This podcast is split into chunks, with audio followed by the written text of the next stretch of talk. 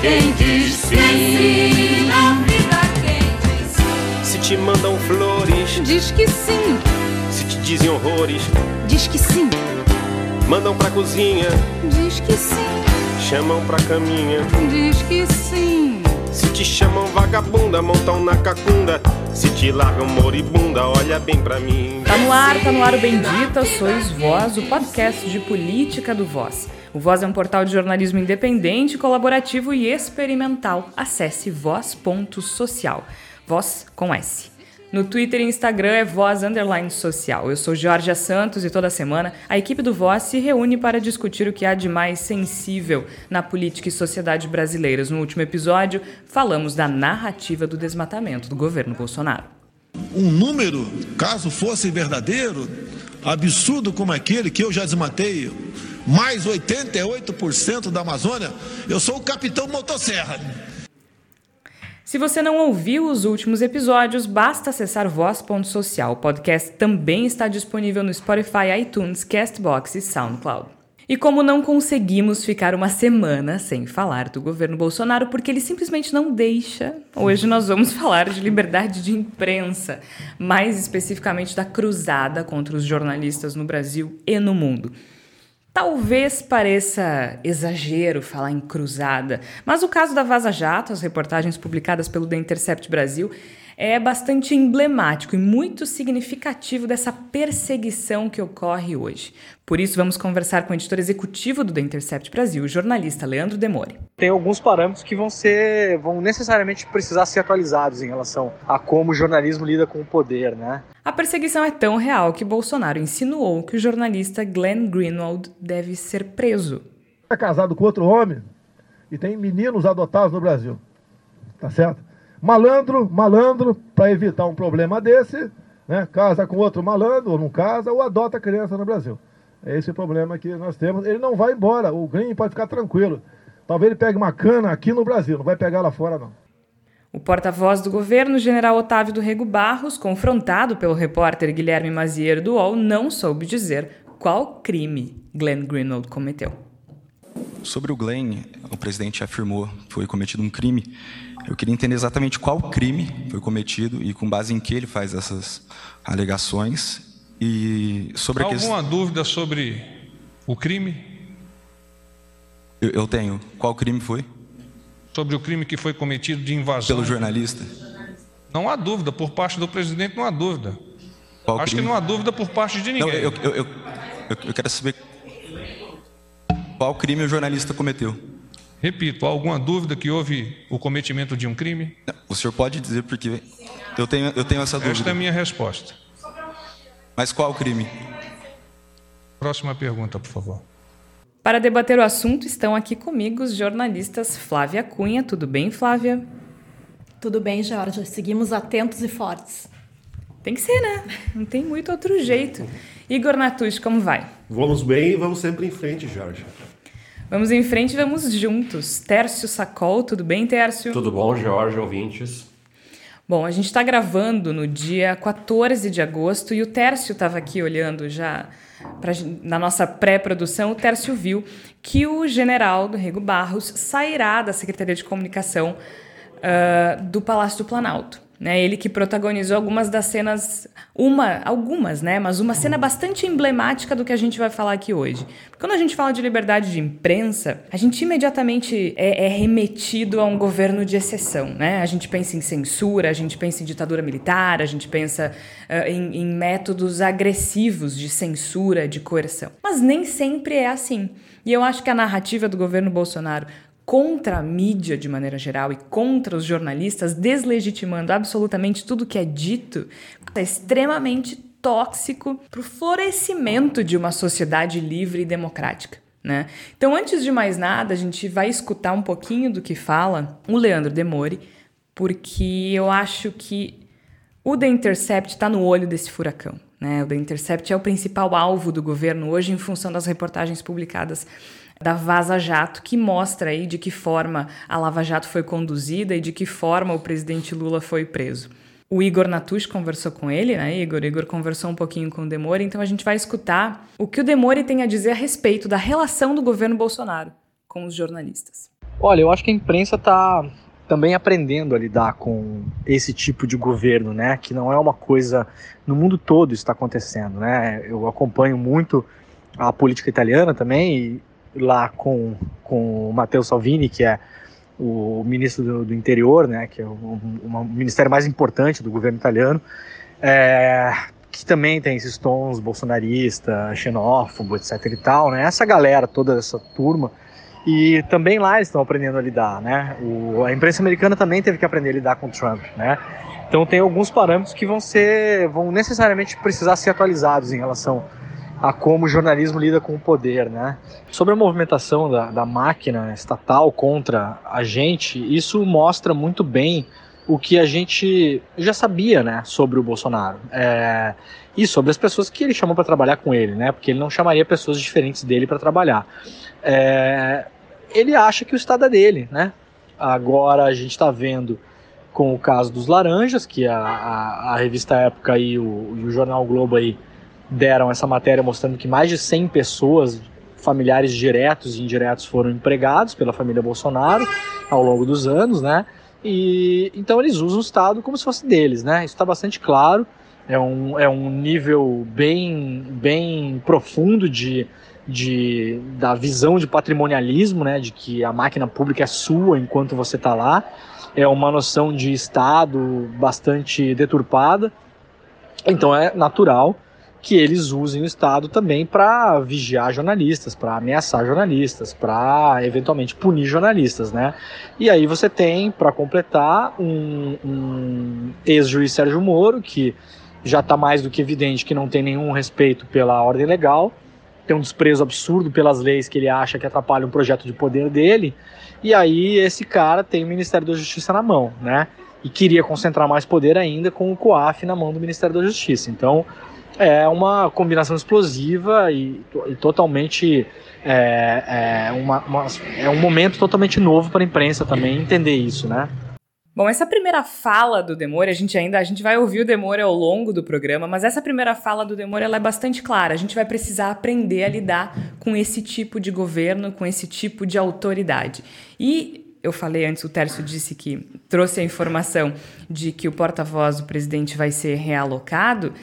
E a forma como esse porta-voz lidou com essa questão do The Intercept, a gente precisa abordar desde o início. Qual foi o crime cometido, né? A gente tem um presidente dizendo que um jornalista tem que ser preso, uma horda de pessoas que segue esse presidente dizendo que um jornalista tem que ser preso e ninguém diz qual foi o crime cometido, Igor. Qual foi o crime cometido? Não se pode dizer qual foi o crime cometido porque não foi cometido crime algum. É simples assim. O fato de ter contato com informações, mesmo que elas tenham surgido originalmente de uma maneira ilegal, e a partir delas produzir jornalismo não é crime.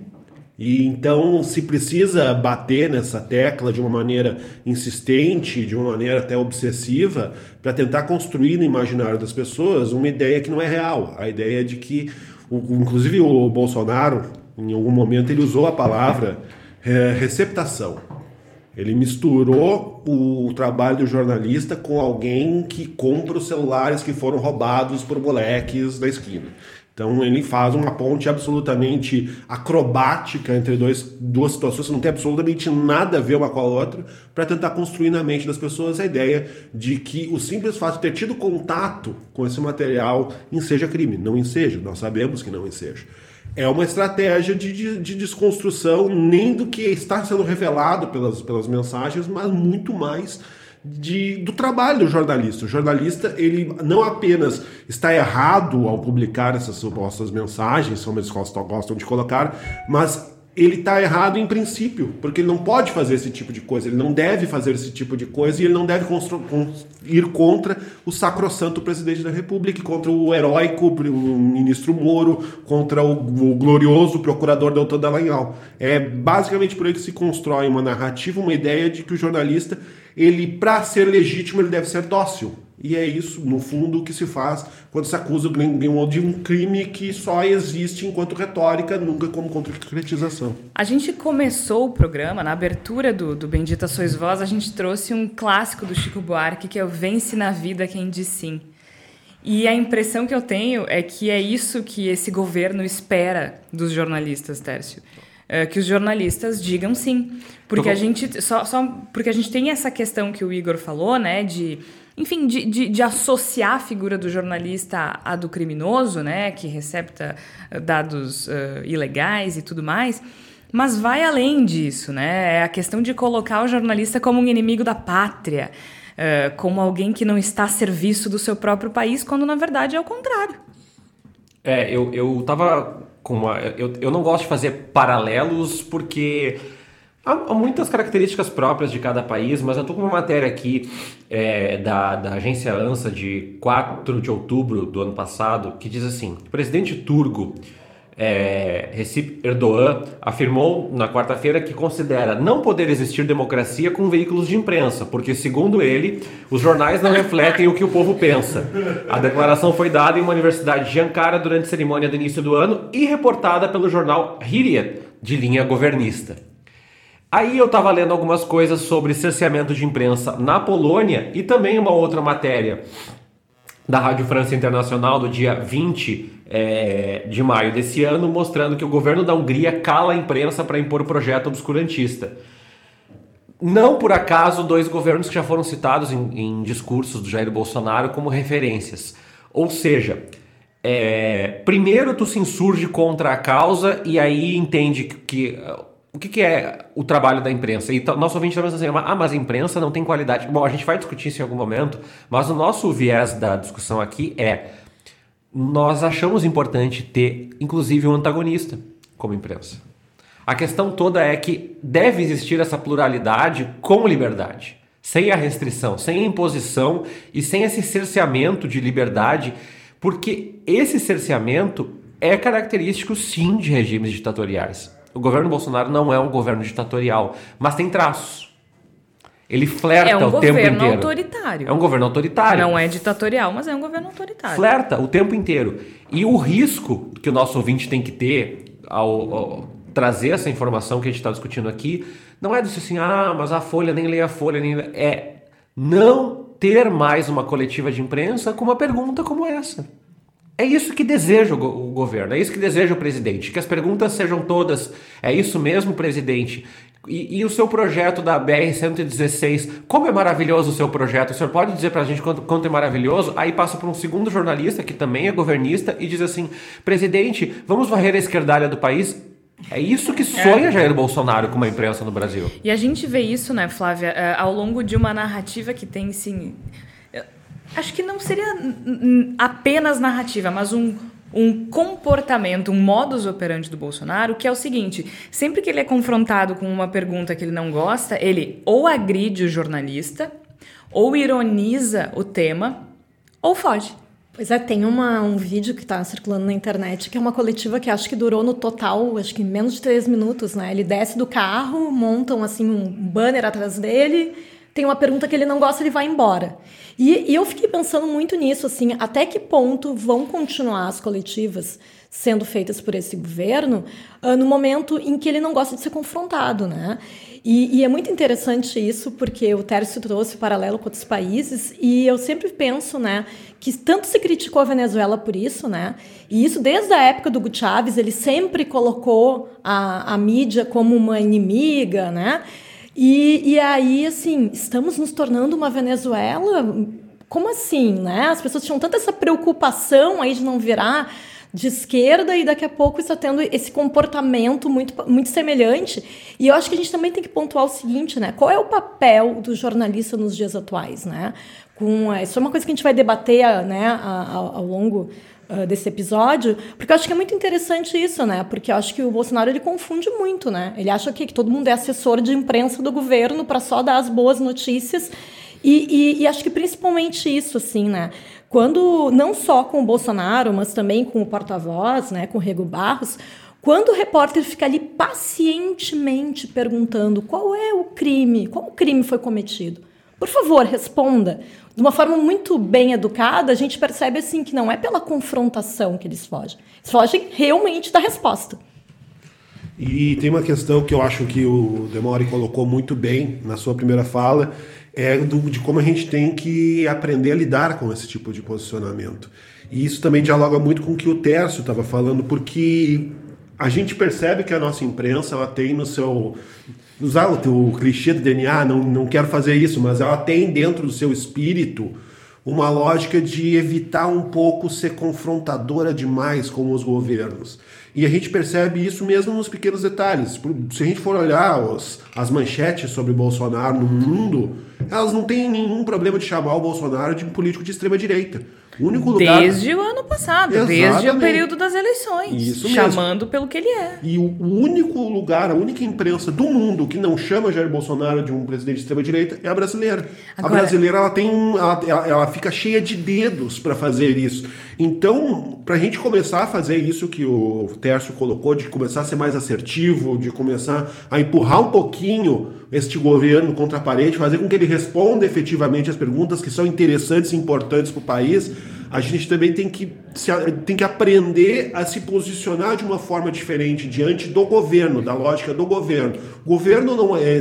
A gente não, no- nossa função não é simplesmente reproduzir o que o governo fala. A gente tem que extrair informação do governo. E isso passa, começa por tratar as coisas como elas são e se posicionar como a gente é. Jornalistas que têm que questionar os governos. Essa, essa questão toda de aprender a lidar com o governo Bolsonaro, ela tem muitas camadas. Por quê? Primeiro, aquilo que o Tércio traz do autoritarismo, né?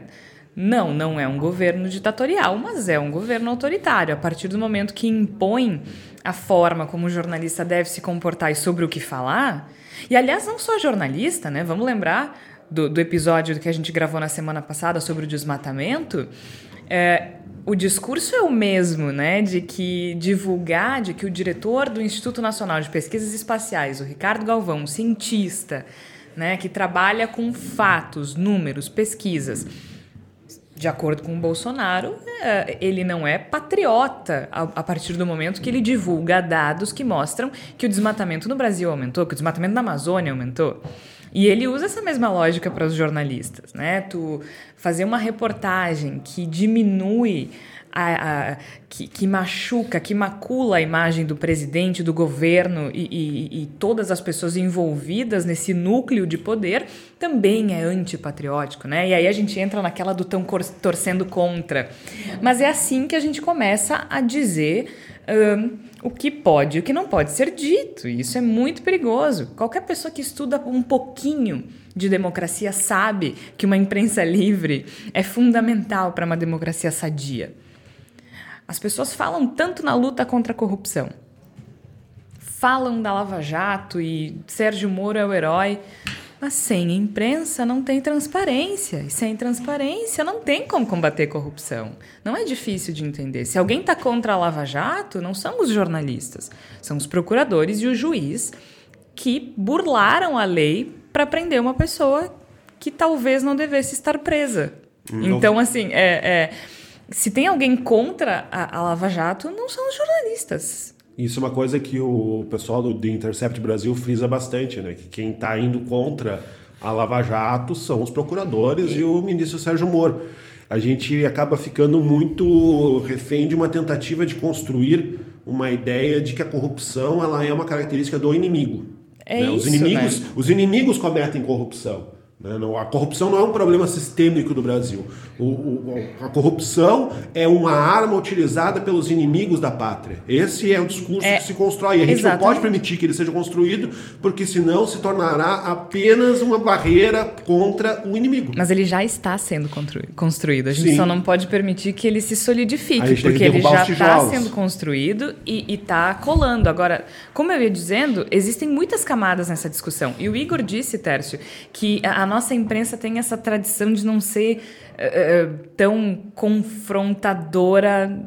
Eu até não sei se, se a imprensa, eu acho que os nossos repórteres não têm o hábito de confrontar cara a cara. A gente acho que se faz reportagens eh, bastante agressivas contra os governos de maneira geral, assim como se fazia no período da Dilma, no período do Lula, no período do FHC.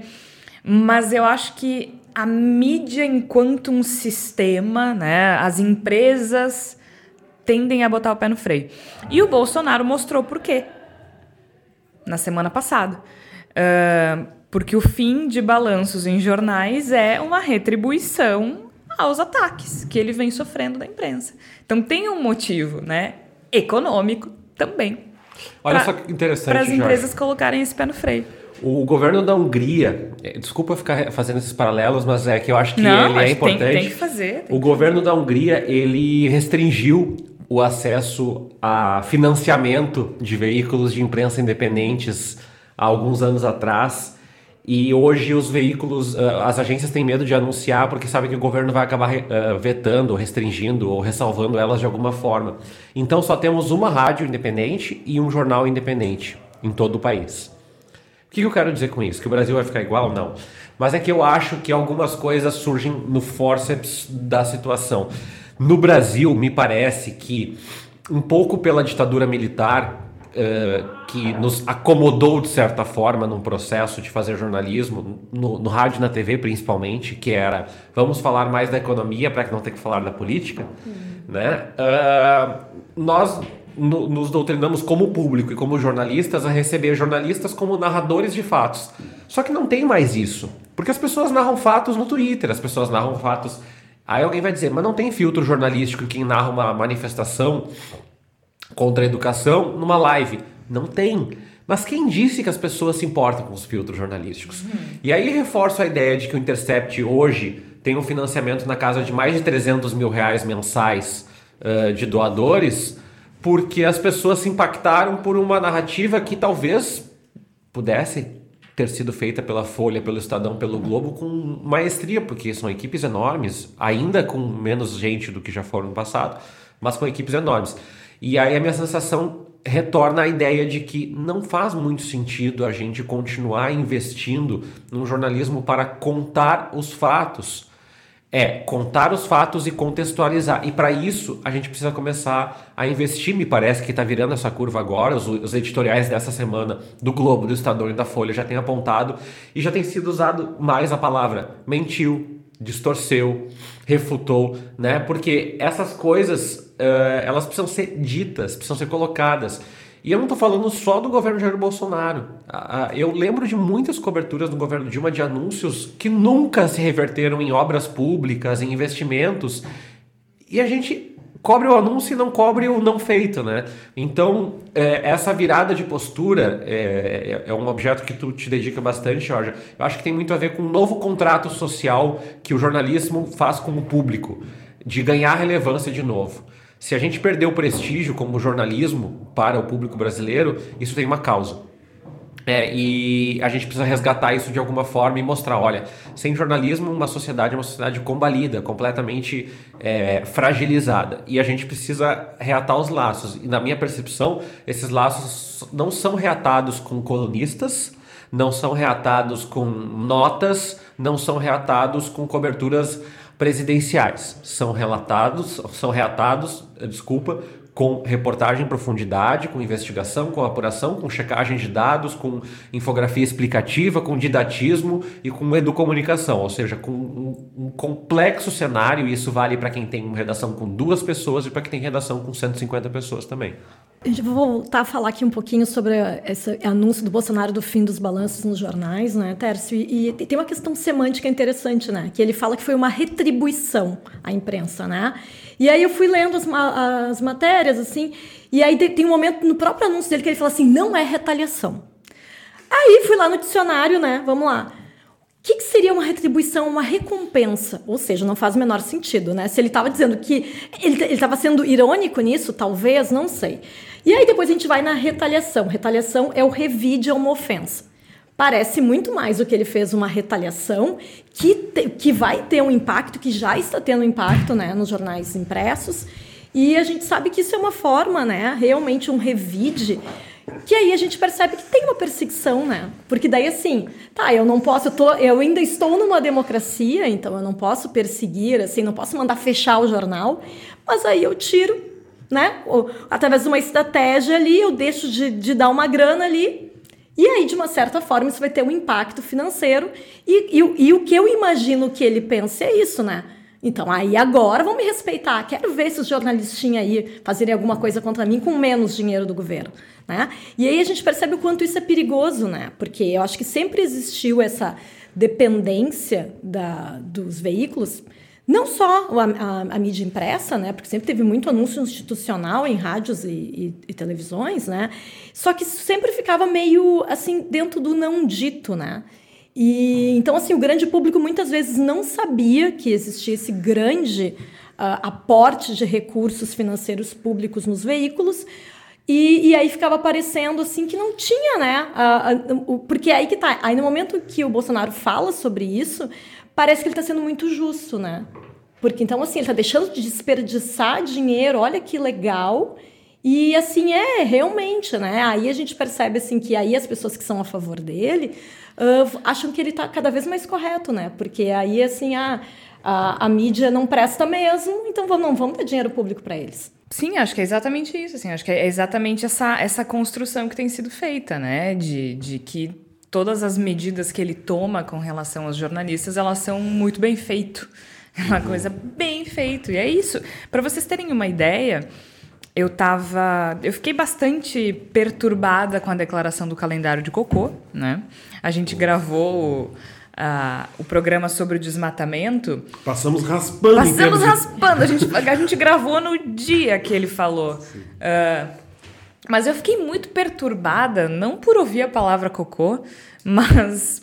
Que depois é... ele, inclusive, numa outra fala, ele usou um termo mais explícito ainda. Ele exatamente. Falou, falou em cagar. Falou em cagar, exatamente. Uh, mas afinal de contas é o que ele faz o tempo inteiro. É uma né? obsessão, né? É uma obsessão, é, é fora do normal. Na verdade, é uma obsessão com tudo que envolve aquela área ali, né? Uma coisa fora do comum. Mas eu fiquei bastante perturbada com a declaração do calendário de cocô, não necessariamente pelo, pelo, pela palavra, mas pelo que representa, né? Porque representa um completo descaso Uh, com os profissionais da imprensa e com quem está ouvindo, com quem está lendo, com quem está assistindo. E é isso que me impressiona que as pessoas não vejam. Porque quando eu publiquei no Twitter que a gente está falando de um assunto super sério, que é o aquecimento global, o meio ambiente, o desmatamento, ele reduz isso a um cocô, ele, ele tá desrespeitando todo mundo.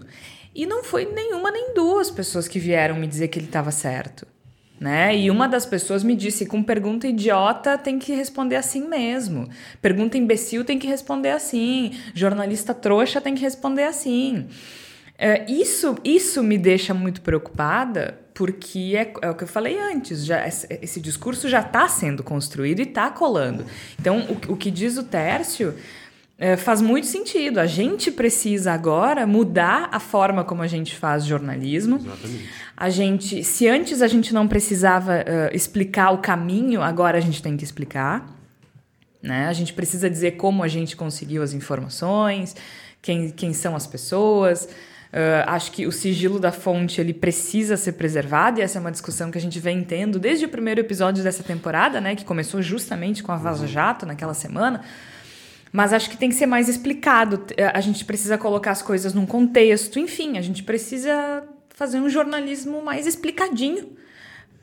Até para se proteger. Só que o que é horrível nessa história é que muito disso é responsabilidade da mídia também. Sem dúvida. Né? A forma como as grandes empresas da mídia brasileira se comportaram ao longo dos anos foi fundamental para que hoje ninguém acreditasse no que, no que os jornalistas dizem. A gente não pode ignorar isso. Eu fiz uma tese de doutorado em cima da cobertura da Veja dos protestos de 2015 e 2016. E a forma como a revista Veja tratou o governo Dilma, a política brasileira, o Bolsonaro e os protestos foi, no mínimo, irresponsável. Para não dizer outra coisa. E ela não estava sozinha. Nunca, nunca teve sozinha. A gente tem, volta para aquela questão que dizíamos antes, de que no o modo como a imprensa se posiciona também pesa bastante no, no momento em que a gente vive.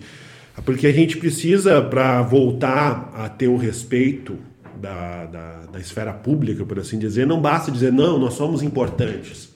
A gente tem que produzir material importante. É a gente isso. tem que entregar importância, a gente tem que ser capaz de fazer com que as pessoas de fato percebam de maneira simples imediata que o que a gente está fazendo é importante.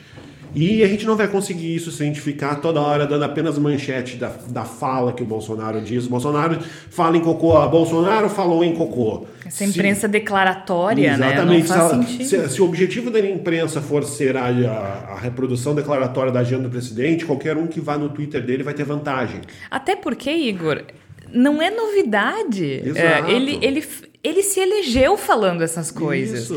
Ah, Eu arrisco dizer que ele se elegeu porque fala essas coisas. Muito possivelmente. Então. A gente vive num momento de degradação completa da nossa convivência e quando surge alguém que expressa isso sem nenhum tipo de pudor, sem nenhum tipo de barreira, isso se torna sedutor. Basta lembrar que um dos grandes argumentos a favor do Bolsonaro, nas pessoas que nele votaram, é de que ele fala o que pensa, de que ele diz o que ele acha. Ah, mas é verdade, ele é racista, homofóbico, mas pelo menos ele fala o que ele pensa. Ele é Como se- corajoso. como se isso fosse um valor em si mesmo, né? Como o fato da gente falar as coisas que a gente pensa fosse um valor. Por quê? Porque se construiu durante bastante tempo a ideia de que as pessoas não falam o que elas pensam, de que as pessoas não dizem o que de fato querem dizer. Aí alguém surge dizendo que é- o que pensa, por mais grotesco e abjeto que seja o que ele diz, bom, isso é uma vantagem em si mesma. E isso também é uma coisa que o jornalismo precisa tentar combater se ele quer voltar a ser relevante para as pessoas. Ele tem que demonstrar que existe relevância no que, no- na investigação e na fiscalização dos poderes. De que isso não é chatice, de que isso não é perda de tempo, que isso não é, também não é só ficar reproduzindo a fala do presidente. Só assim a gente vai conseguir voltar a, a, de fato pleitear relevância, porque relevância não se pede, a gente vai ter que conquistá-la de volta porque a gente jogou pela janela em algum momento do caminho. Agora, para a gente ir para a segunda parte da entrevista com o Leandro Demore, editor executivo do The Intercept Brasil. Se na primeira parte ele diz que a gente precisa aprender a lidar com o governo Bolsonaro, o governo Bolsonaro também precisa lidar com essa nova realidade do jornalismo. Porque hoje, mais do que nunca, em função da internet e das redes sociais, os jornalistas dizem o que pensam. Um tempo atrás, acho que umas duas semanas atrás, teve um caso muito emblemático que foi o porta-voz da presidência, né, ah, tendo que responder sobre qual crime o Intercept tinha cometido, né, Ah, e o, e o, o porta-voz respondeu sem responder, deu uma resposta genérica e o jornalista, né, ficou insistindo, mas de uma maneira muito tranquila, muito calma, mas insistindo na pergunta. Isso é uma coisa que também é um modo novo de se fazer, né? Apesar de parecer meio óbvio, né? Mas ah, digamos que um tempo atrás ah, as pessoas desistiriam da pergunta e um outro jornalista já faria uma outra pergunta porque tem outro interesse, tem outro lead na cabeça. E, e agora não, parece que está se aprendendo a lidar também com, com esse tipo de, com essa nova era, entre aspas, né? Ah, o Intercept eu acho que tem um pouco mais de facilidade porque a gente, enfim, é um veículo que tem uma, né, que tem uma liberdade muito grande para os seus jornalistas de se posicionarem, de terem, de expressarem suas próprias ideias, né? Porque existem dois tipos de jornalistas, né? Os, os que expressam a sua, as suas ideias e os que não expressam, porque ideias todos têm, né? É, ideologia todo mundo tem, né? É, a gente dá liberdade para que as pessoas expressem. Então, é, mesmo antes da eleição do Bolsonaro, já era bastante claro que o, o Intercept é posicionado contra as ideias do Bolsonaro, né? Contra a maioria esmagadora das ideias do Bolsonaro, né? O Intercept é um site militante, sim, militante do que? Dos direitos humanos, militante do direito do cidadão, né? Militante é, da- do devido processo legal, né? A gente é um site militante dessas coisas, né? De princípios, né? Então, como o Bolsonaro vai contra a maioria desses princípios, então a gente, obviamente, se posicionou contra as ideias dele, né? Eu achei muito interessante essa fala do Demore, Tércio, porque ele fala o seguinte, né, que existem dois tipos de jornalista, o que diz o que pensa e o que não diz o que pensa. Agora, pensar, todo mundo pensa. E a gente foi é, conduzido ao longo dos anos a um tipo de jornalismo que se apresenta como imparcial, como neutro, para mim é muito responsável pela situação em que a gente está hoje. Porque tu não é neutro, se vende como neutro, isso é o quê? Se tu não é neutro e se vende como neutro. Se tu não é imparcial e se vende como imparcial. É uma grande mentira.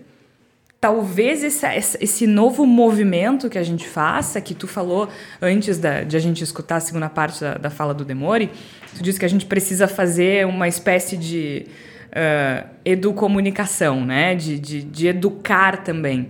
Isso também faz parte, eu acho, que é de se apresentar uh, como alguém que defende determinadas ideias e deixar isso claro para quem nos lê, para quem nos ouve, para quem nos assiste, né? Eu acho que sim, e eu acho que isso é, é, implica uma série de transformações. A gente estava tentando pesquisar o nome do jornalista antes de entrar no ar aqui, o, o nome do jornalista que perguntou educadamente, né, várias vezes para o porta-voz, e a gente não encontrou.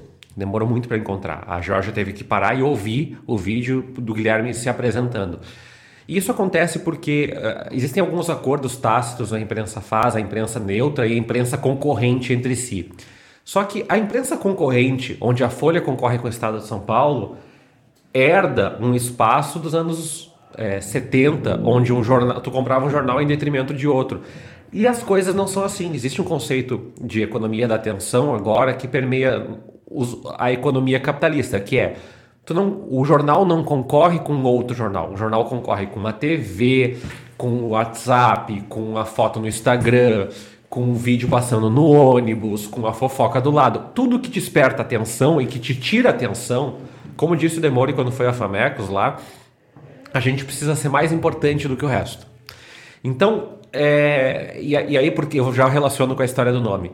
Por que não dar o nome? Ah, porque é concorrente não é concorrente. Se nós continuarmos enxergando os jornalistas que trabalham em outras plataformas jornalísticas como concorrentes, porque concorrente não é tudo aquilo que tira espaço, é tudo aquilo que disputa atenção comigo. Então, qual é a diferença de tu colocar o nome do teu colega ali? Pelo contrário, grandes investigações jornalísticas como o Panama Papers foram feitas por consórcios de jornalistas com redações cada vez mais enxutas. A Vaza Jato está fazendo isso. Exato. Né? O Intercept é, redistribuir o material da Vaza Jato para outras empresas. Veja, Folha, Reinaldo Azevedo, BuzzFeed News, é o país. E essa grande, é, esse é um dos grandes temas para mim, assim. Eu tento tratar muito com os alunos que eu dou aula. Não é teu concorrente. Essa, essa visão de ir para coletiva com concorrente não é concorrente. Concorrente é tudo aquilo que tira a atenção do jornalismo para outras coisas. Né? Tu pode dizer que o Instagram é mais concorrente da Zero Hora do que o Correio do Povo. Com certeza. Né? Com certeza. Então, a minha, o meu cerne da discussão aqui é além da, da pretensa isenção, que eu acho assim, é, é, há sempre uma busca de equilibrar pontos de vista e ser razoável. Mas além dessa discussão que eu acho que a gente tem que fazer, a outra discussão é qual é exatamente o nosso propósito aqui e, e, qual é o nosso fundamento, qual é o nosso piso de mundo aqui? Isso é fundamental, Tércio, porque assim, ó, o que um jornalista precisa defender? Um jornalista precisa defender liberdade, um jornalista precisa defender uma sociedade democrática, precisa defender direitos humanos, né? Existe todo um conjunto de valores que está intrínseco à natureza e está intrínseco à profissão. A gente não pode. Não existe um jornalista defendendo censura, um jornalista defendendo violência policial, um jornalista defendendo ditadura. E, isso é Se defende não é jornalista, né, Jorge? Mas é, é aí que tá, né? É, é, é são valores que todo jornalista precisa defender. Agora, eu não vou defender esses valores porque esses valores estão associados a uma corrente ideológica e com isso eu vou quebrar o princípio da imparcialidade, pelo amor de Deus. E objetividade e imparcialidade são coisas diferentes. Eu posso fazer uma reportagem responsável mostrando a, a maior quantidade de lados possível em uma história, mas eu não posso ser irresponsável. Eu vou o quê? Eu tô na década de 40 fazendo uma reportagem sobre a Alemanha nazista eu vou ouvir todos os lados para ser equilibrada? Eu sou, sou muito tempo defensor de, de, posicionamento por parte dos jornalistas. Isso, inclusive, já me criou alguns problemas no decorrer da carreira, mas que viraram soluções um pouco mais adiante. E... Tanto que estamos aqui agora no Voz nos posicionando contra Exatamente. tudo isso daí. E não, cria, não se cria nenhum problema para mim por fazer isso. Muito bem. E eu acho que a gente, do mesmo modo que a gente diagnostica que a sinceridade se tornou um valor positivo em si mesmo e o Bolsonaro, com todas as suas falas nojentas e abjetas, ele é uma demonstração grotesca, caricata, mas efetiva disso. Me parece que no mundo em que nós estamos vivendo, e não é de agora, mas se acentua agora, a neutralidade não é um valor. Ela não é bem vista. A neutralidade, ela soa para as pessoas no mundo em que todo mundo se posiciona como uma tentativa de enganar as pessoas. Então a gente vê o, essa, esse apego da, da, da, dos veículos e dos jornalistas, em boa parte também, a uma imagem de isenção, de neutralidade, que era uma lógica que talvez funcionasse lá nos anos 60 e não funciona mais hoje. Hoje se espera posicionamento, porque o posicionamento indica a sinceridade do posicionamento no mundo daquela pessoa e daquele veículo. Então, me parece que parte do que é preciso ser feito para que o jornalismo no Brasil ele possa voltar a ter uma força, que não sei se chegou a ter, na verdade, mas que ele possa se impor como ferramenta democrática que ele é, passa muito por, pelos veículos abandonarem um pouco essa ideia de que é, preciso, é possível flutuar sobre os acontecimentos, de que eu não posso me posicionar sobre determinada coisa, de que não é legal o jornalista se posicionar sobre determinada coisa, porque é exatamente isso que a sociedade espera. A sociedade espera que eu me posicione, porque ela espera saber o que eu, que, que eu penso, o que eu quero e o quanto ela pode confiar ou não confiar em mim. Agora, não tem nada pior do que quem se posiciona fingindo que não se posiciona, né? Isso é um veneno. Porque e isso acontece muito, principalmente com esses jornalistas apegados a essa lógica que simplesmente não faz mais sentido. Porque assim, antes de mais nada, acho que é importante a gente fazer uma, uma distinção. Aqui no Voz, por exemplo, assim como o Demore falou do Intercept, a gente se posiciona e a gente milita. Ah, é petralha militante do PT. Não. Assim como disse o Demore a respeito do Intercept, a gente pode falar isso do Voz. Nós somos militantes da igualdade, da liberdade, dos direitos humanos e a gente vai defender isso sempre, né? A questão é que a gente tem muito jornalista apegado a uma lógica antiga que defende como primeiro o posicionamento como algo ruim, mas o eventual posicionamento como algo super correto porque é eventual. Então, tipo assim, eu tô tão certo no que eu tô falando que eu tô até abrindo uma exceção da minha imparcialidade e dizendo para vocês o que eu penso, mas eu ainda sou imparcial, então tá certo e eu sou mais certa que os outros porque eu sou sempre imparcial. Sabe, esse, esse parêntese é interessante na universidade. Muita gente cobra a gente. Levem gente do mercado para falar. E às vezes é muito difícil porque a gente está fazendo discussões uh, em, em caráter científico na universidade e uma delas é essa. Para onde está indo o jornalismo?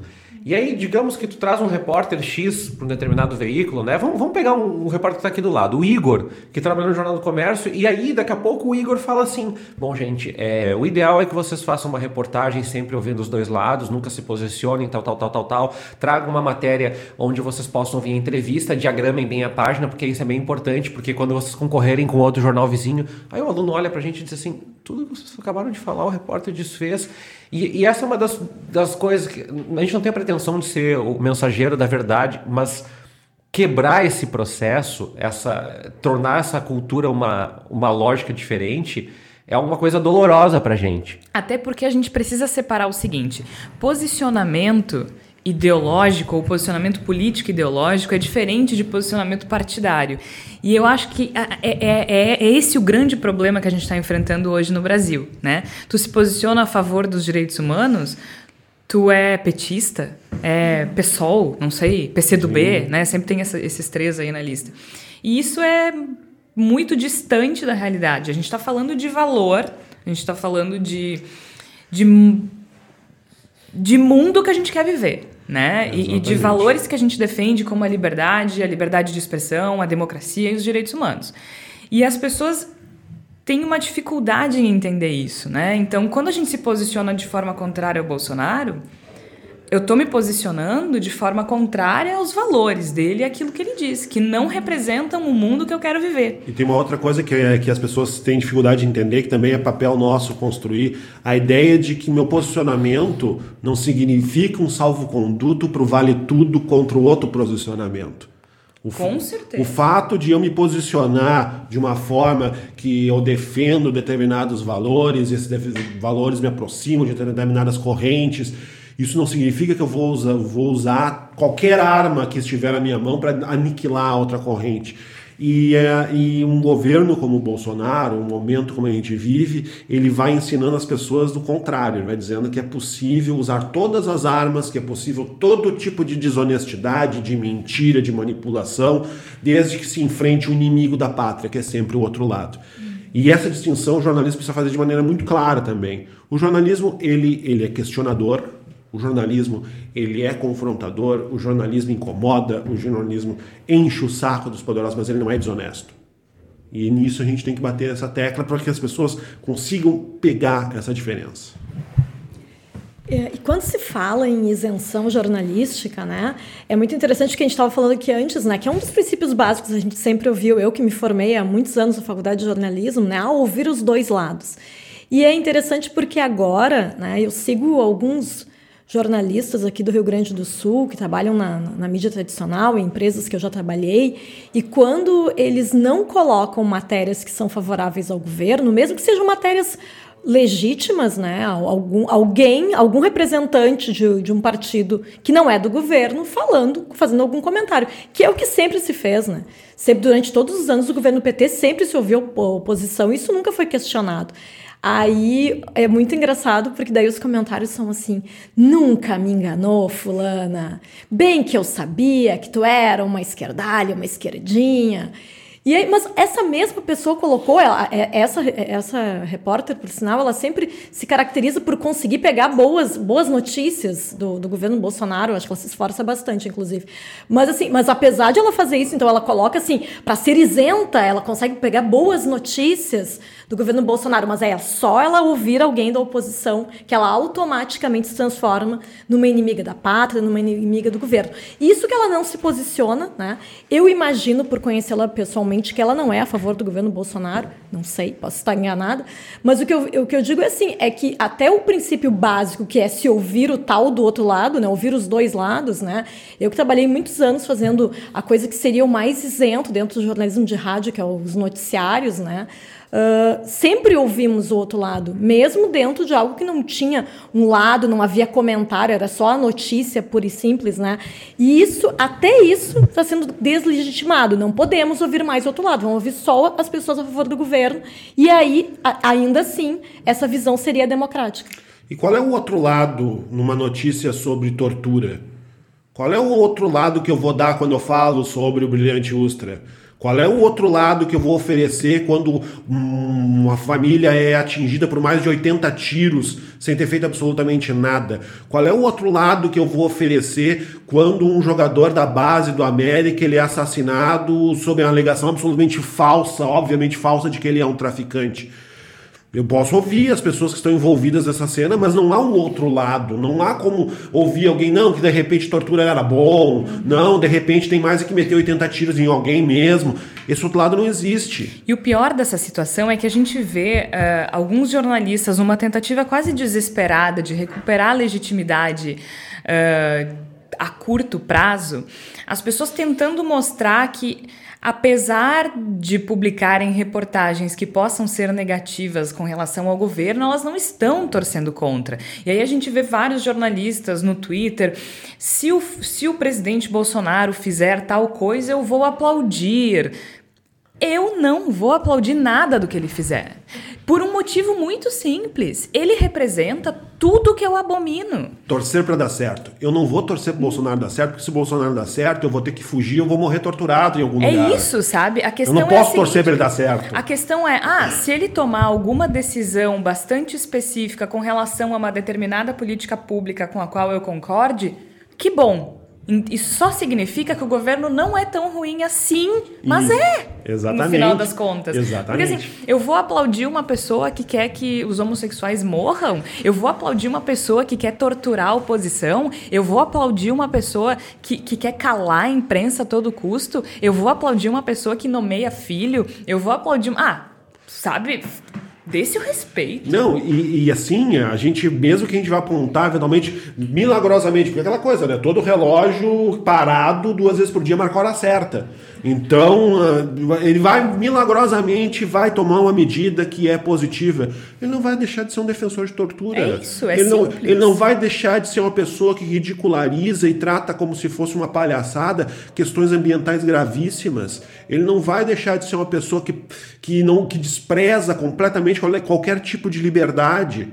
Não vai mudar, essas coisas não vão mudar. Então não adianta eu querer eu imaginar que, bom, ele acertou aqui ali. Se a gente juntar um monte de coisa errada, de repente sai alguma coisa certa. Não é assim que funciona. O jornalista não pode trabalhar assim. Eu estou falando não como pessoa que tem uma opinião política, que é uma posição de jornalista. O jornalista vai ter que estar sempre questionando o Bolsonaro, mesmo que eventualmente ele faça uma coisa positiva, porque ele propõe coisas que destroem a democracia. E o objetivo máximo do jornalismo é preservar a democracia. Infelizmente, esse é um movimento global. Não é só no Brasil que a imprensa vem sendo perseguida, não é só no Brasil que a imprensa vem sendo acossada por líderes autoritários. A gente vai agora para a terceira e última parte da entrevista do Leandro Demori, o editor executivo do The Intercept Brasil, que fala um pouco desse panorama global e também do futuro, talvez. Eu acho que é um movimento global, sim. Na verdade, já está bastante evidente isso, né? É, como eu falei antes, tem o caso italiano, tem os Estados Unidos, que é o caso mais óbvio, que todo mundo conhece, mas não só, né? Tem questões na Polônia também, tem questões na Hungria, né? É, tem agora eleições na América Latina que estão indo para o mesmo caminho, né? Em alguns países. Então, assim, é um ciclo é, autoritário de extrema direita, desse neopopulismo de extrema direita, né, que está tá se configurando aí e que o planeta precisa estar atento, né, porque o grande problema disso, dessa pós-política, né, como muitas pessoas têm, têm falado, é que junto com ela vem esse, esse império do pós-fato, né, esse império da, da, da pós-verdade. Então, que nada mais é do que o império da mentira, né? Então você vê que ninguém mais dentro dessa, dessa nova realidade tem compromisso com os fatos, né? A gente vive num, num mundo da política, dessa pós-política, onde a gente tem um supermercado de versões e, e os políticos pegam os seus carrinhos, andam pelas gôndolas, jogam as suas, as suas versões dentro desses carrinhos e levam aquilo para frente sem nenhum compromisso com o fato, com veracidade de nada, né? Então, isso é, junto com a degradação, degradação total e absoluta do diálogo público, que é o que a gente vê também, né? A gente vê nas declarações do, do, do presidente Bolsonaro que muitas vezes, claro, é, elas são relevantes e a gente precisa prestar atenção nelas, mas muitas vezes não são, é cortina de fumaça de fato, né? O que que, o que, que interessa saber se, se faz cocô ou não faz cocô, sabe? O exemplo dessa semana, um negócio completamente idiota, sabe? Não tem um, não tem um projeto nisso, né? Mas isso acaba sujando as águas do debate público, acaba empobrecendo o debate público, né? Acaba deixando o debate público mais violento e a reação da violência geralmente é mais violência. Então, é, infelizmente, a gente vive num momento que talvez a gente vai demorar muito tempo ainda para sair dele. Muito obrigada ao Leandro Demori, o editor executivo do The Intercept Brasil, por ter conversado conosco. É um movimento global, de fato, tanto que eu vou aqui só jogar uns numerinhos antes de a gente discutir a questão.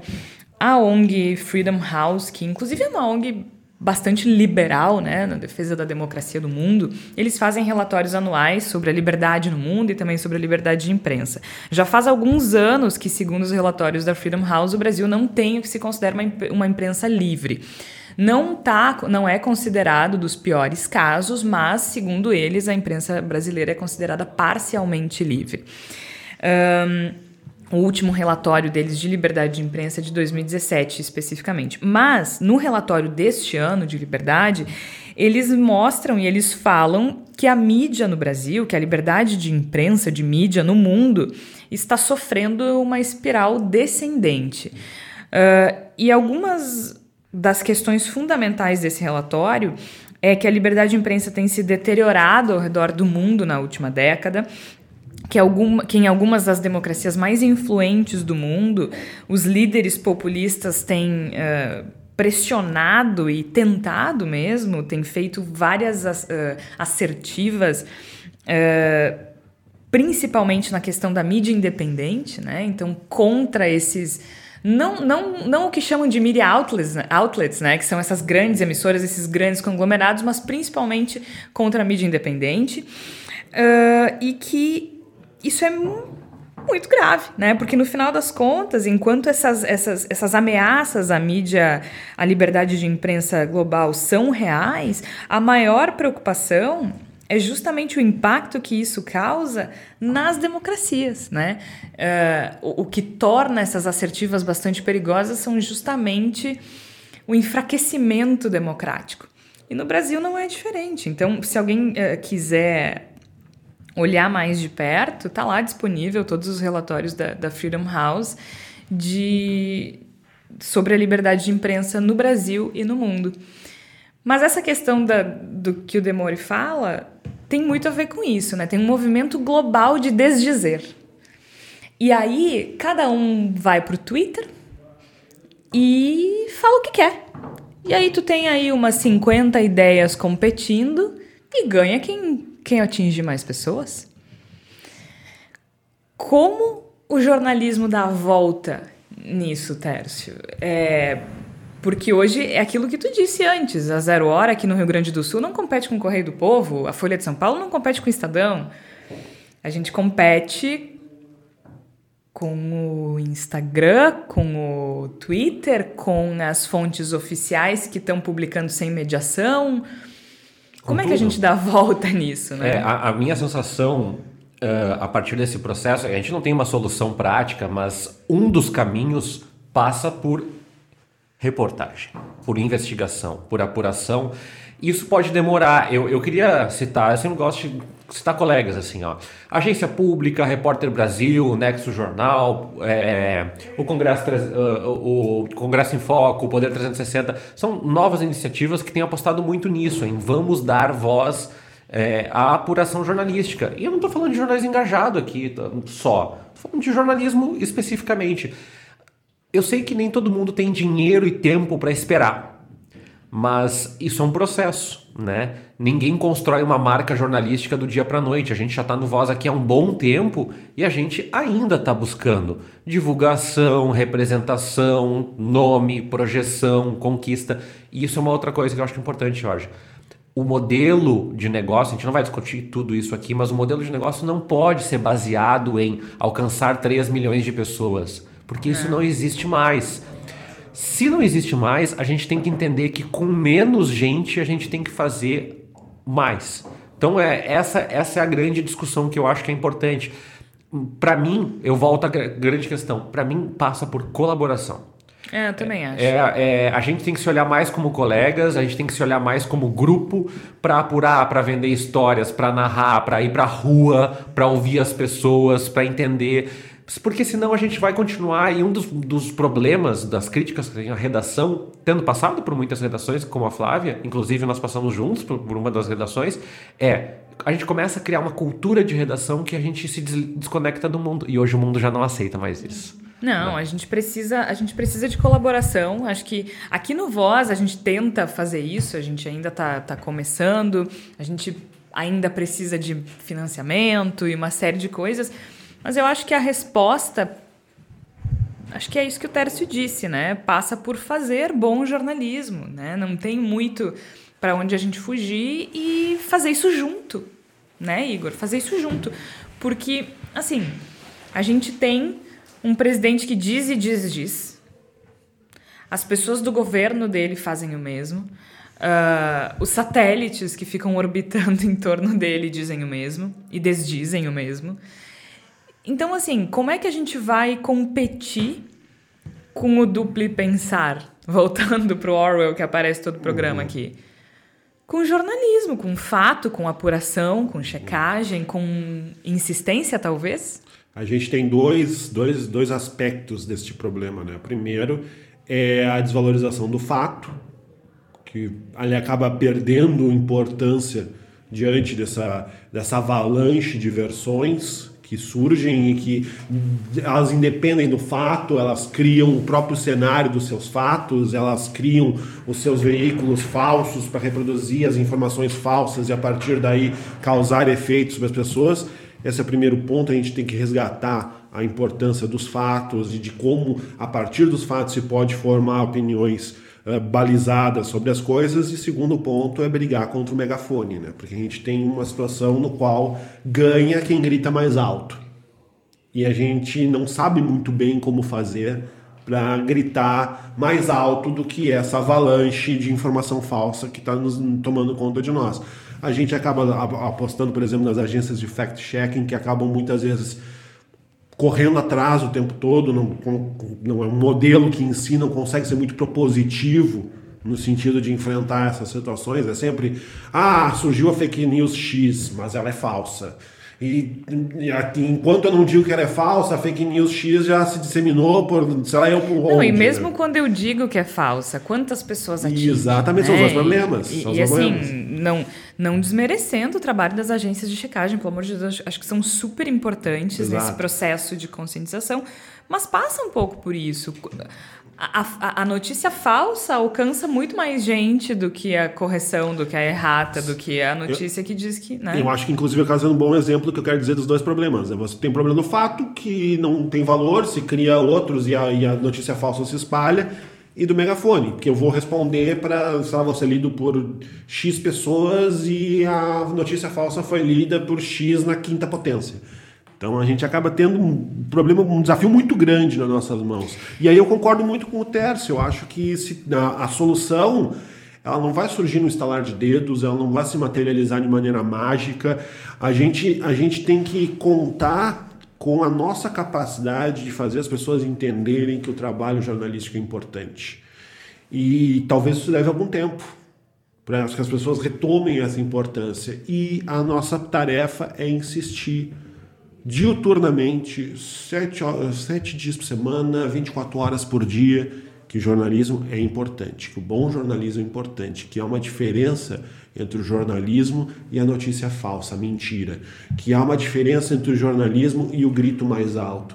A gente precisa trabalhar nisso e precisa insistir nisso o tempo todo, torcendo que, com a medida que a gente insista e à medida em que o mundo da mentira se mostra inviável, que as pessoas comecem a olhar de novo para o lado do jornalismo e pensar, olha, de repente eles têm razão.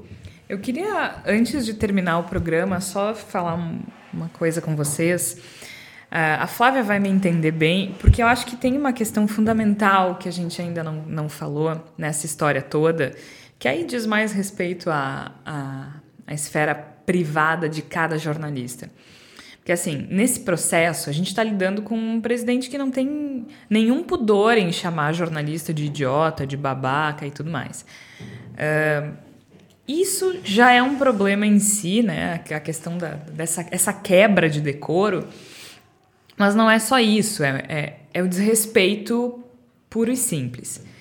Mas se parasse aí, seria uma coisa, mas não para, porque quando o presidente faz isso, uma horda de seguidores vem e faz o mesmo.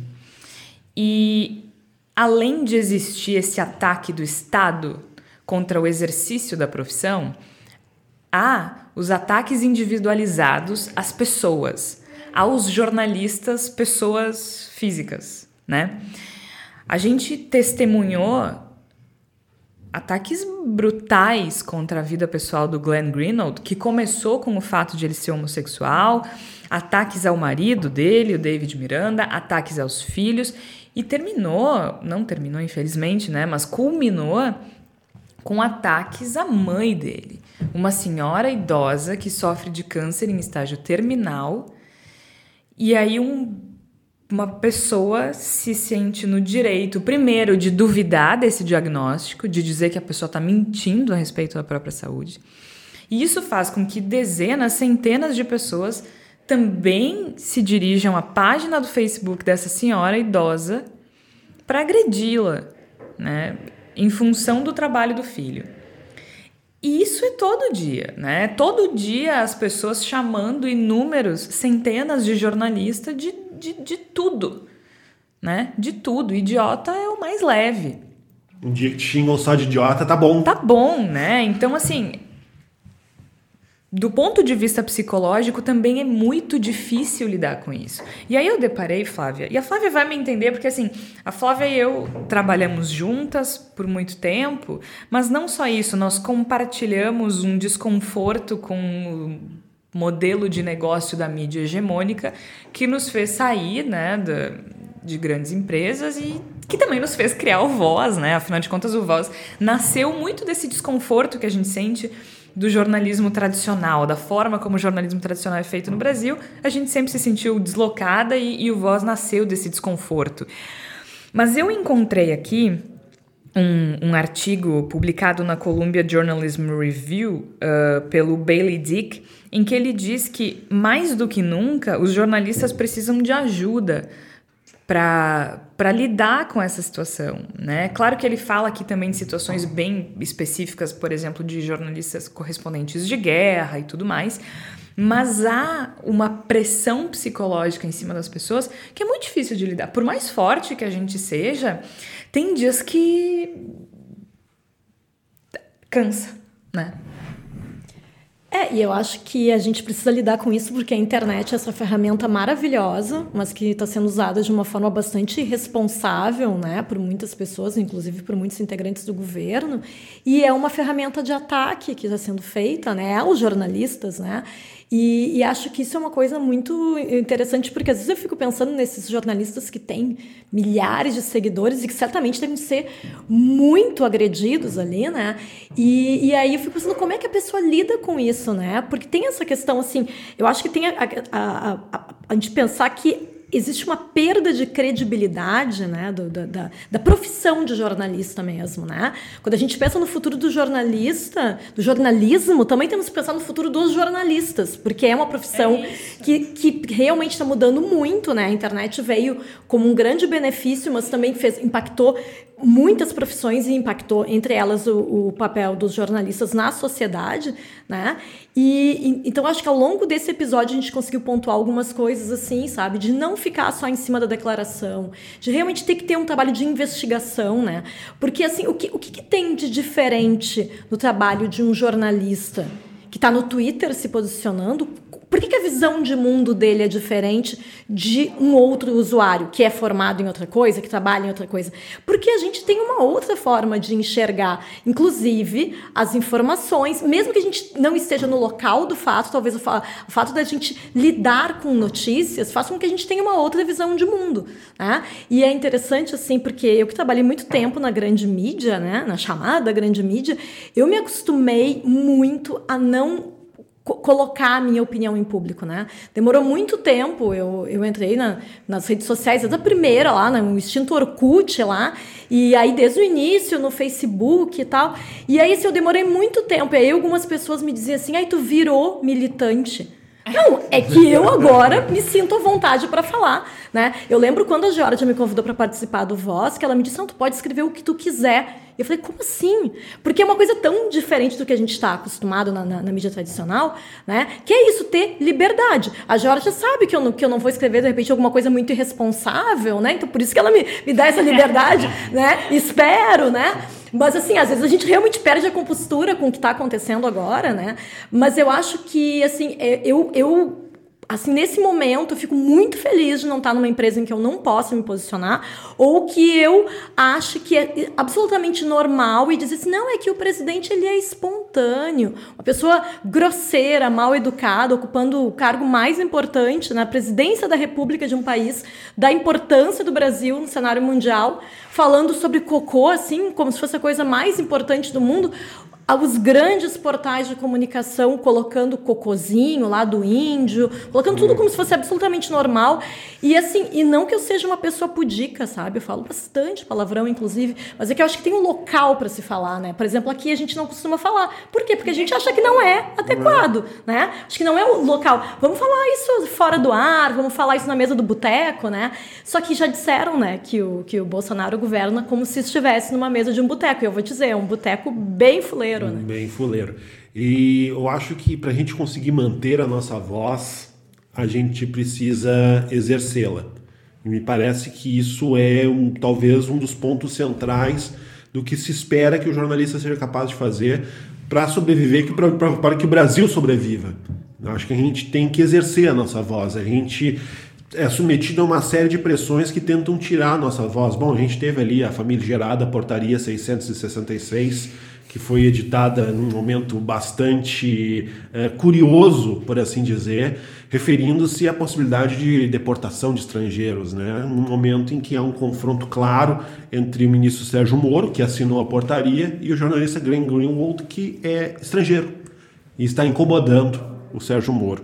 Então, vai se usar todas as ferramentas possíveis para calar a nossa voz. E esse governo já demonstrou com muita clareza que não tem nenhum pudor de usar tudo que puder, desde a intimidação ao xingamento e até mesmo a força de tentativa de construção de lei para calar o jornalista. E o jornalista só vai conseguir manter a sua voz se exercê-la, se não abrir mão dela, se parar de ter receio de utilizá-la. Então, no fundo, o, a me parece que a nossa estratégia de sobrevivência e de relevância nesse momento é falar, é se expressar, é colocar, é insistir. E nós vamos continuar falando, nos expressando e insistindo, porque é o nosso papel, né? E como eu disse, eh, assim como o Demore falou, que o Intercept é militante de causas, nós também somos, e uma delas é a liberdade de imprensa, e não existe melhor maneira de lutar contra a opressão do que exigindo e atuando na nossa liberdade, né?